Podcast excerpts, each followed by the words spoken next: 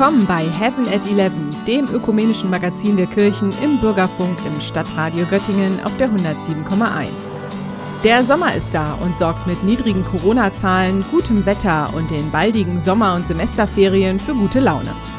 Das war vor kurzem noch anders, denn da mussten sich die Studierenden mit Zoom-Konferenzen und Lernen alleine herumschlagen. Ein Studierendenpastor aus Bremen und Studierende aus Hannover berichten in der heutigen Ausgabe unserer Sendung von ihren Erfahrungen. Er radelt wieder. Der Fahrradkantor aus Frankfurt-Oder fährt jeden Sommer durch Deutschland, um Orgelkonzerte zu geben. Wir haben mit ihm über seinen ungewöhnlichen Job gesprochen. Einen neuen Job hat auch Judith Mandela angetreten. Die 29-Jährige absolviert bis März im evangelisch-lutherischen Kirchenkreis Göttingen ein Sondervikariat im Bereich der Diakonie. Was das genau ist, hat uns die Pastorin im Interview verraten. Jetzt, wo es Sommer ist und viele Menschen geimpft sind, sinken die Inzidenzzahlen und die Gastronomie atmet auf. Nach 229 Tagen machte Mitte Juni auch der Kaffeebus in Schladen zwischen Wolfenbüttel und Goslar wieder auf. Was es mit dem kirchlichen Projekt auf sich hat, hören Sie in dieser Sendung. Für den Wald ist der schöne Sommer mit seiner Trockenheit eher schädlich. Wir sprechen mit einer Kirchengemeinde über ihren Wald. Außerdem mit dabei der Buchtipp Finde dein Glück von Bernd Gieseking und unsere Veranstaltungstipps. Am Mikrofon begleitet sie heute Janine Rudert. Die Verantwortung für diese Sendung liegt bei Peter Paul König und Eva Jane. Menschen treten aus der Kirche aus. Nur noch wenig Gläubige finden den Weg zum Gottesdienst. Die Kirchen bei uns haben ein Problem. Wie halten sie ihre Mitglieder und vor allem, wie kommen sie an die Mitglieder ran? In der Kirchenregion zwischen Bad Harzburg und Wolfenbüttel hatte Pfarrer Frank Ahlgrimm eine verrückte Idee. Wir kaufen uns einen Bus und bauen den zum rollenden Kirchencafé um. Im letzten Jahr wurde das Café eingeweiht. Es hat die Corona-Krise überwunden und ist dieses Jahr wieder unterwegs. Hans-Gerd Martens berichtet. Möge Gottes Segen auf diesem Projekt ruhen und mögen wir zum Wohle hier der Menschen im Schladener Umfeld dieses Café lange betreiben können. Amen. Pfarrer Frank Ahlgrim war sichtlich erleichtert, dass der Kaffeebus seinen Betrieb aufnehmen konnte. Ja, es ist vollbracht. Der Weg bis zur feierlichen Eröffnung war allerdings lang. Von der ersten Idee bis jetzt hat es drei Jahre gedauert. Erst musste ein passender Bus gefunden werden. Im Saarland wurden Pfarrer Algrim und seine Mitstreiter fündig. Und dann wurde der 18 Meter lange ehemalige Liniengelenkbus aufwendig umgebaut. Ein Café braucht natürlich Wasser. Zwei 250 Liter Wassertanks speisen jetzt die Kaffee- und die Spülmaschine. Frank Algrim packte bei der Installation fachkundig mit an. Eine Hauswasseranlage, die für den Wasserdruck sorgt, sodass eben oben dann die beiden Waschbecken und der Geschirrspüler mit Wasser versorgt sind. Und auf der anderen Seite genauso ein Tank als Abwassertank, um dann eben das Brauchwasser aufzufangen und ablassen zu können. Ein normaler Linienbus hat natürlich keinen Stromanschluss. Auch der musste erstmal gelegt werden. Die größte Herausforderung war wahrscheinlich wirklich Kabel durchs Drehgelenk legen, weil wir da einen Weg finden mussten, um hinten den Bus mit Strom zu versorgen. Wie kriegt man Kraftstrom in den Bus rein und verteilt den dann? Das war tatsächlich so die planerische Herausforderung und da haben wir zum Glück fachkundiges Personal, die da viel Gedanken drauf verwendet haben. Ohne Ehrenamtliche wäre das Projekt nie zu stemmen gewesen. Wer zum Beispiel fährt den 18 Meter Koloss? Christian Wolf aus Börsum ist jetzt einer der beiden Fahrer. Der Rechtsanwalt hat für das Kaffeebus-Projekt extra einen Führerschein gemacht. Hab auch mit einigen Busfahrern aus der Region hier gesprochen, die Gelenkbus fahren. Die haben auch gesagt haben, auf die Ecke ist gefährlich. Da brauchst du gar nicht erst zu versuchen abzubiegen. Es ist eben doch eine große Umstellung gewesen. Man sitzt eben zwei Meter vor der Lenkachse und mein Fahrlehrer hat mir auch gesagt, als Busfahrer, da musst du dir den Platz nehmen, den du brauchst. Christian Wolf war von Anfang an überzeugt vom Projekt Café Bus. Er hat sich beim Umbau besonders engagiert und hat sich nie beirren lassen. Es gab ja so zwei Lager, welche die gesagt haben, ihr seid vollkommen verrückt, das wird nie was. Und welche gesagt haben, oh, coole Idee, macht mal und das ziehen wir durch. Und wenn man jetzt dann das Endprodukt so sieht, dem Innen-Außen-Design und auch das Feedback von den Menschen, die es live sehen, hört, dann äh, ist man schon durchaus zufrieden und stolz. Gut 1500 Arbeitsstunden haben die ehrenamtlichen Helfer investiert. Inklusive Anschaffung und Umbau hat der Bus um die 50.000 Euro gekostet. Pfarrer und Ideengeber Frank Ahlgrim ist, wie Christian Wolf, stolz auf sein Baby. Wenn so ein Baby dann geboren wird oder so, das ist einfach toll. Ne? Und wenn man erst so eine fixe Idee hat und das wird dann wirklich umgesetzt, auch wenn es jetzt lange gedauert hat, ist das natürlich etwas ganz Schönes. Und wir sind ja auch sehr davon überzeugt, dass das Ganze richtig gut werden wird. Jetzt steht der Kaffeebus vor allem am Einkaufszentrum in Schladen. Neugierige sind eingeladen, einen Kaffee zu trinken und miteinander ins Gespräch zu kommen. Geplant sind auch Lesungen und Konzerte. Unter der Überschrift Die Kirche fährt dahin, wo die Menschen sind. Und das ist eben nicht da, wo unsere Kirchräume sind. Und das war der Ursprungsgedanke überhaupt bei dem ganzen Projekt, da zu sein, wo Menschen wirklich hier bei uns im Bereich sind. Wenn Sie den Kaffeebus kennenlernen wollen, von Donnerstags bis Samstags hat er geöffnet und das alles unter dem Motto Kirche to go. Der Diakonieverband des Kirchenkreises Göttingen hat pastorale Verstärkung bekommen. Am Samstag, dem 26. Juni, wurde Judith Manderla vom stellvertretenden Superintendenten Thorsten Rohloff in der St. Marienkirche in ihren Dienst eingeführt. Die 29-Jährige stammt aus der evangelischen Kirche im Rheinland und ist fertig ausgebildete Pastorin. Vor Beginn ihres Pfarrdienstes in einer Gemeinde entschied sie sich für ein Sondervikariat bis März 2022. Manderla wird alle diakonischen Bereiche erkunden und begleiten, die noch in diesem Jahr in das neu erbaute Forum für Kirche und Diakonie an der St. Marienkirche einziehen werden. Doch was ist eine Diakonievikarin überhaupt? Die Bezeichnung Diakonievikarin gibt es so eigentlich gar nicht. Ich habe mein Vikariat absolviert und bin fertig zur Pastorin ausgebildet. Und danach gibt es die Möglichkeit, für maximal ein Jahr freiwillig ein sogenanntes Sondervikariat zu machen. Dort lernt man einen bestimmten Bereich von kirchlicher Arbeit abseits der Gemeindearbeit kennen. Und das ist bei mir eben die Diakonie hier im Kirchenkreis Göttingen. Ich mache also ein Sondervikariat im Bereich der Diakonie. Und weil diese Bezeichnung ehrlich gesagt viel zu lang ist, bin ich hier ganz einfach die Diakonievikarin. Vom Rheinland nach Göttingen. Was hat Mandela bewogen, das Sondervikariat hier zu absolvieren? Ich habe schon während meines Theologiestudiums drei Jahre hier in Göttingen gelebt und habe noch gute Kontakte hierhin. Und an Göttingen reizt mich die große Diakonielandschaft ganz besonders. Es gibt ja vielfältige diakonische Angebote in ganz unterschiedlichen Bereichen. Ich freue mich darauf, die Arbeit hier vor Ort kennenzulernen und für die zehn Monate, in denen ich hier bin, ein bisschen in diese Vielfalt einzutauchen.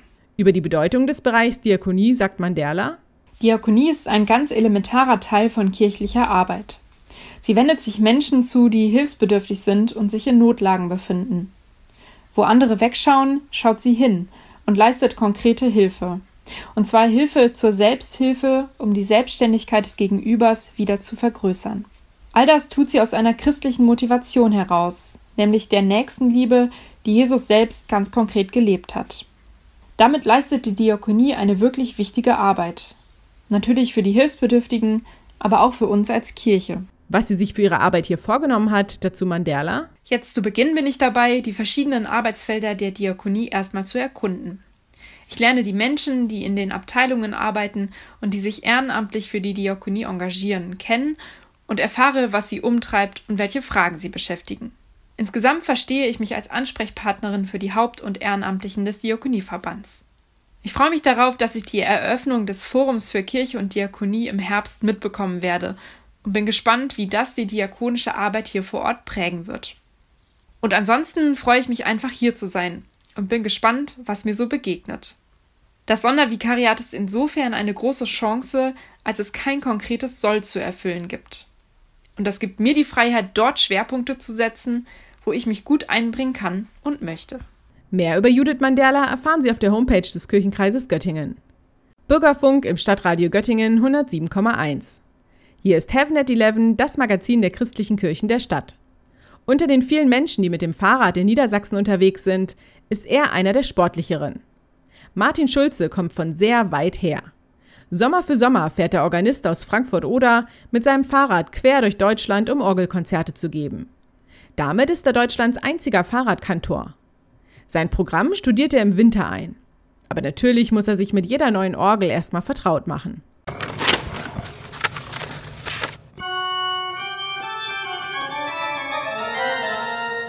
Das machen wir gleich nochmal.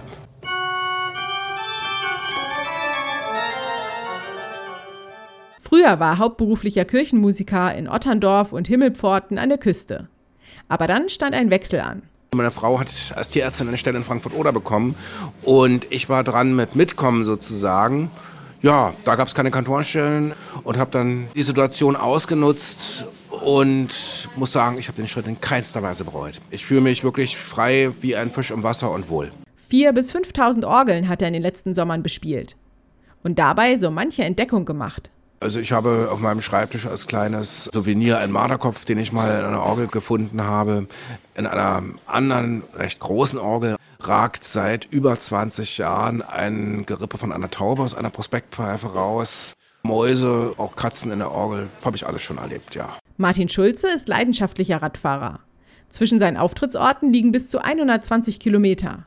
Seine Tagesetappen. Es gab schon Leute, die mir gesagt haben, also lieber Herr Schulze, wenn Sie so auf Fahrrad fahren, wie Sie Orgel spielen, werden Sie ja ständig geblitzt. Und was das schnelle Spielen angeht, muss ich an einen Gottesdienst denken, wo mir eine alte Dame sagte, also wissen Sie, ein bisschen langsamer hätten Sie die Choräle ruhig spielen können. Und die hatte sich kaum umgedreht, kam jemand raus, also du ein bisschen schneller hättest du ruhig spielen können. Und schon jetzt freut sich manch ein Kritiker auf seine nächste Tournee diesen Sommer.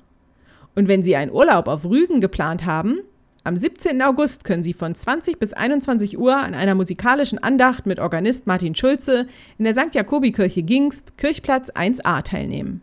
Und endlich können sich auch die Studierenden Ende des Monats wieder auf die Reise begeben und sich vom Studium erholen. Denn das war seit Corona ganz anders als sonst und nicht gerade leicht. Davon können auch Studierendenpastorinnen ein Lied singen. Ein Beispiel aus Bremen. Lustig ist das Studentenleben von wegen. Gerade Studis sind durch die Corona-Pandemie schwer gebeutelt, sagt Andreas Quader, Studierendenpastor in Bremen. Studienpläne, Lebenspläne verändern sich. Leute müssen aus dem Auslandssemester zurück, weil es keinen Sinn macht, im Auslandssemester online zu sein. Nur das verändert schon was und sich auch nicht so treffen zu können. Das normale Studierendenleben, was ja auch äh, stattfindet, am Abend sich mit vielen Menschen treffen zu können, das, das ist einfach dann nicht gegeben. Ne? Besonders hart wird es, wenn dann auch noch der studentische Nebenjob der Krise zum Opfer fällt. Also wenn jemand nicht BAföG bekommt oder von den Eltern aus welchen Gründen auch immer Unterstützung nicht bekommt, ist das eine Schwierigkeit. Denn irgendwie muss ja auch der Kühlschrank voll. Was man allerdings von den Studierenden kaum hört, sind Proteste. Ich erlebe sie, dass sie die, die Abstandsregeln, dass, dass, sie das alles sehr bewusst einhalten und tatsächlich da auch nicht klagen. Das, das erlebe ich nicht. Ich glaube, es ist eine sehr verantwortungsvolle Generation. Ne? Die noch dazu gut vernetzt ist und die Vorteile der Digitalisierung zu nutzen weiß. Also Studierende machen sowas wie Study Time, ja, das heißt, sie verabreden sich äh, auf Zoom und haben, das ist so eine bestimmte Methode, arbeiten 25 Minuten, 50 Minuten am Stück. Dann machen die eine Pause gemeinsam. Die sehen sich alle auf dem Schirm. Es ist so, als ob sie in der, in der Bibliothek sind. Das hat einen Effekt. Ne? Also das ist auch was Positives. Und auch im privaten Bereich treffen sich die Studis online, weil es eben so unkompliziert ist, sagt Quade. Und weil es im Lockdown ja auch kaum anders geht. Also die treffen sich, was weiß ich, auch zu einer Laberstunde, ja. So heißt es wirklich. Und, und dann ist die eine in Tübingen, die andere da und dann, und dann reden wir miteinander. Oder wir machen, äh, machen wir jetzt in diesem Semester ein internationales äh, Spargelessen, Spargelworkshop. Und dann essen wir gemeinsam, jeder an, an seinem Platz, vor seinem Schirm, äh, Spargel. Also das geht, sowas geht. Ne? Und ist doch nur ein vorübergehender Ersatz für wirkliche Treffen. Denn nach drei Semestern, in denen fast alles nur online ging, freuen sich alle auf ein bisschen mehr wirkliches Leben. Nicht nur Studierende. Und wie die Studierenden selber ihr Studium während der Pandemie empfinden, dazu gleich mehr. Ebenfalls von Reporterin Elisa Schwendner. Sie hören Heaven at 11 im Stadtradio Göttingen auf der 107,1. Partys, volle Hörsäle und mittags in die Mensa. Was man sich unter einem Studierendenleben vorstellt, fällt während Corona immer wieder weg. Wie der Alltag der Studierenden in Lockdown-Zeiten aussieht? Elisa Schwendner hat nachgefragt. Studierende haben es während der Krise nicht leicht. Online-Vorlesungen und Lerngruppen per Zoom. Die meisten haben ihre Uni in den letzten Monaten kaum zu Gesicht bekommen. Gerade für Studienanfänger ist es unter Corona-Bedingungen schwierig, Fuß zu fassen. Laura Ziervogel ist 18 Jahre alt und studiert im zweiten Semester Philosophie und Religionswissenschaften. Für ihr Studium ist sie extra nach Hannover gezogen. Es ist relativ schwierig, ins Studium reinzufinden, wobei ich es von den Inhalten her eigentlich gut gemacht fand. Allerdings, ich habe nicht das Gefühl, ich führe irgendwie ein Unileben. Also ich habe zu der Uni eigentlich gar keinen Bezug. Ich habe einen Bezug zu meinem Online-Uni-Portal, aber nicht zu der Uni an sich. Und hatte Glück, dass ich noch ein paar Leute kennengelernt habe, aber schon auch, wenn man dann neu in die Stadt kommt und dann da wenig bis gar keine Kontakte findet, das beeinflusst das Studium schon sehr. Ein komplettes Studium am Bildschirm erfordert viel Selbstdisziplin. Eine Herausforderung ist zum Beispiel, dass man sich immer so eigenverantwortlich aufraffen muss und dadurch, dass man in seinem Zimmer sitzt, ist es viel schwerer, sich wirklich darauf zu konzentrieren und sich nicht von anderen Sachen ablenken zu lassen. Und ich habe auch immer nicht das Gefühl, ich habe jetzt am Tag großartig was getan, weil ich halt in meinem Zimmer gehockt bin und Vorlesungen gesehen habe. Das wäre ganz anders, wenn ich in die Uni fahren würde. Nicht in allen Studienfächern ist es möglich, vollkommen auf Präsenzveranstaltungen zu verzichten. Lukas Hafner ist 26 Jahre alt und studiert Tiermedizin im vierten Semester. Eigentlich ein Studium, in dem es viel ums Ausprobieren geht. Wir haben natürlich auch viele praktische Anteile im Tiermedizinstudium, die jetzt auch nicht so stattfinden könnten, wie das normalerweise wäre, sondern das ist alles eingekürzt, wodurch man natürlich auch weniger mitnehmen wird an Lerninhalten. Ich denke halt schon, dass im Vergleich zu vorherigen Jahrgängen die fehlenden praktischen Übungen sich auch auswirken werden im weiteren Studienverlauf. Auch Helena Markun studiert Tiermedizin in Hannover. Sie ist 19 Jahre alt und gerade im zweiten Semester. Sie sieht im Online-Studium auch Vorteile. Eigentlich finde ich, dass man durch die Online-Vorlesungen sogar mehr Vorlesungen mitnehmen kann und ja auch vieles dann nochmal digital hat und auch zur Verfügung gestellt wird, dass man sich gerade sogar mehrmals anschauen kann in der Prüfungsvorbereitung. Also stofflich ist es eher ein Vorteil, würde ich sagen, weil man viel flexibler planen kann. Trotzdem können Online-Vorlesungen und digitale Treffen ein richtiges Studentenleben natürlich nicht ersetzen. So richtige Lerngruppen in Präsenz, wo man dann wirklich zu mehreren sitzen würde und man sich einen produktiven Nachmittag macht, das fehlt mir sehr. Aber natürlich auch mal abends irgendwie mit einem ganzen Haufen Leute irgendwas machen können. Jetzt auch wenn es wärmer wird, draußen sein, grillen. Das ist schon sehr schade, dass es das nicht gibt. Auch wenn Corona ihr Studium stark einschränkt, haben die drei Verständnis für die strengen Maßnahmen. Auf ein paar mehr Freiheiten im nächsten Semester hoffen Laura, Lukas und Helena aber trotzdem. Und das sieht ja jetzt schon ganz gut aus, auch dank der vielen Impfungen. Derzeit 40 Prozent der Menschen allein in der Stadt Göttingen. Viele von uns konnten es nicht mehr abwarten. Endlich Sommer, Sonne und über 30 Grad. Doch was für die einen Spaß und Erholung bedeutet, ist nicht nur für die Landwirtschaft, sondern auch für die Wälder eine Katastrophe. Drei trockene Sommer hintereinander. Dazu Stürme und der Borkenkäfer. Wer mal durch den Oberharz fährt, der sieht dort eine Geisterlandschaft. Aber auch weiter unten steht's nicht gut mit dem Wald. Hans-Gerd Martens hat die Kirchengemeinde Lehre bei Braunschweig besucht und sich dort zeigen lassen, wie der Wald leidet. Der Kirchengemeinde gehören hier in Lehre 11 Hektar Wald. Auf den ersten Blick könnte man vielleicht noch meinen, ach, so schlimm ist das doch gar nicht mit den Schäden.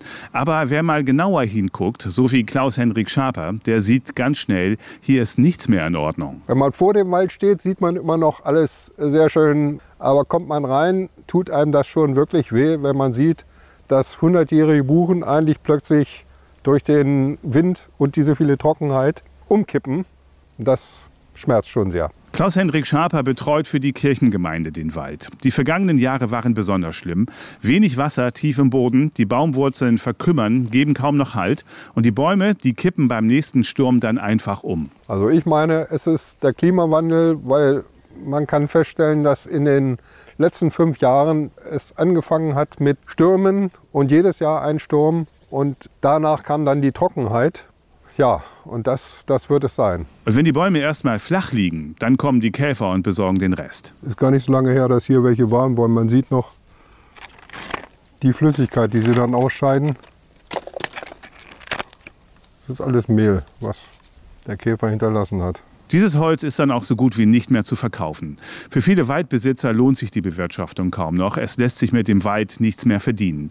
Klaus-Hendrik Schaper gibt für seinen Kirchenwald die Hoffnung trotzdem nicht auf. Weiß man, was noch kommt, also behalten wir es. Nicht? Solange wir es unterhalten können und stemmen können, behalten wir den Wald. Nicht? Weil das sind ja Besitztümer, die man nicht so einfach weggeben sollte. Und endlich geht es mit den Corona-Zahlen runter und den Veranstaltungszahlen wieder rauf und man kann sich auch endlich wieder in Präsenz treffen. Gleich morgen, am 2. Juli, findet um 16 Uhr im Gemeindesaal in St. Johannes eine Veranstaltung zu häuslicher Gewalt statt. Ob man reagieren soll, wenn es nebenan laut wird und wie, darüber informieren Dagmar Freudenberg, Juristin, Claudia Meise, seit über 20 Jahren im Frauennotruf, Verantwortliche für Betroffene häuslicher Gewalt, und Heide Volle, therapeutische Leitung in der Arbeit mit Tätern beim Verein Wege ohne Gewalt Göttingen e.V. An Beispielen erläutern sie Rechts- und Praxisfragen und stellen Unterstützungsmöglichkeiten sowie Ansprechpersonen vor. Und direkt nach dieser Veranstaltung können Sie zum letzten in Göttingen stattfindenden Konzert im Rahmen des Orgelfestivals Vox Organi in St. Jakobi gehen. Um 18 Uhr spielt St. Jakobi-Kantor Stefan Cordes an der viermanualigen Ott-Schmidt-Orgel Stücke von Louis Vierne und Jean-Adam Goulian. Für die Liturgie ist Pastor im Ruhestand Dirk Tiedemann verantwortlich. Kostenlose Eintrittskarten sind bis morgen 11.30 Uhr reservierbar. Infos finden Sie unter der Rubrik Termine auf der Seite kirchenkreis-göttingen.de. Am Sonntag, dem 4. Juli um 10 Uhr, begrüßt St. Jakobi seinen neuen Pastor Aaron Benze in einem Predigtgottesdienst. Anlässlich des diesjährigen Gedenkens an 1700 Jahre jüdisches Leben in Deutschland haben die EKD, die Deutsche Bischofskonferenz und die Initiative 2021 Jüdisches Leben in Deutschland eine Plakatserie entwickelt. Beziehungsweise Jüdisch und Christlich näher als du denkst. Sie bietet für jeden Monat Informationen zu den zentralen Festen und Themen beider Religionen mit einer Plakataktion sowie vertiefenden Beiträgen. Die Göttinger Corvinuskirche ist im Rahmen einer offenen Kirche für die Ausstellung geöffnet. Letztmalig am Dienstag, dem 6. Juli von 16 bis 18 Uhr. Es gibt dazu Informationen zu jüdischen Festen und Referate zum Mitnehmen, einen Büchertisch und jüdische Musik zu einzelnen Themen. Die Klosterkirche Nikolausberg ist eine der wenigen anerkannten Kulturkirchen in der Landeskirche Hannovers. Das Programm 2021 zeigt erste tastende Versuche, die nachhaltigen Veränderungen zu verstehen, die uns nach Corona erwarten. In der zweiten Veranstaltung der Reihe ist Professor Dr. Michael Karaus, medizinischer Geschäftsführer des Evangelischen Krankenhauses Wende, zu Gast. Er wird am Freitag, dem 9. Juli um 18 Uhr den Vortrag Medizinethische Herausforderungen im Krankenhaus in Zeiten der Pandemie halten. Das EKW behandelt seit Beginn der Pandemie Corona-erkrankte PatientInnen. Eine Ethikkommission erarbeitet Richtlinien für den Umgang mit der angespannten Situation.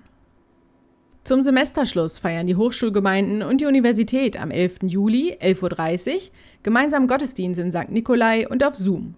Den Einwahllink finden Sie auf den Homepages bei Facebook und bei Instagram. Am 18. Juli ist nach dem jüdischen Kalender der neunte Tag im Monat Av. Es ist der Gedenktag der Zerstörung des Tempels.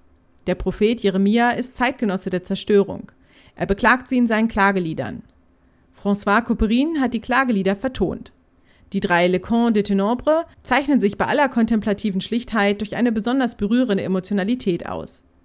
Laura Frey, Viola da Gamba, Jochen Faulhammer, Orgel, Andreas Düker, Laute und Anna Nesiba, Sopran, möchten deshalb am 18. Juli in der Nikolausberger Klosterkirche eine Auswahl der Vertonungen von Couperin und de Lalande am jüdischen Gedenktag zur Trauer um die Zerstörung des Tempels aufführen. Um 18 Uhr geht's los. Die Klosterkirche Nikolausberg lädt am Mittwoch, 21. Juli um 20 Uhr zum Konzert Romantische Dialoge Musik des 19. Jahrhunderts ein. Takanari Koyama, Kontrabass und Kazumi Yui, Klavier, spielen Werke von Amy Beach, César Franc, Johannes Brahms und Giovanni Bottesini. Fällt Ihnen oder euch die Decke auf den Kopf und halten Sie die Sorgen wach, dann haben Sie keine Scheu, sich mit Ihren PastorInnen in Verbindung zu setzen oder mit der Telefonseelsorge. Sie ist rund um die Uhr erreichbar. Die Anrufe bleiben anonym. Die Telefonnummer ist kostenfrei und lautet 0800 3 mal die 1 0 3 mal die 1 und 0800 3 mal die 1 0 3 mal die 2. Radio kann man auch von zu Hause aus und kontaktlos machen. Meldet euch gern bei uns, wenn ihr Lust habt auf Moderation, Technik, das Führen von Interviews, wenn ihr gute Ideen habt und Leute kennenlernen möchtet. Um mitmachen zu können, müsst ihr nicht studieren. Auch Neulinge sind gern gesehen und werden Schritt für Schritt eingearbeitet. Unterstützung bekommen wir auch vom Stadtradio und dem Evangelischen Kirchenfunk. Weitere Informationen bei eva.jane.web.de oder unter heavenat11.wir-e.de.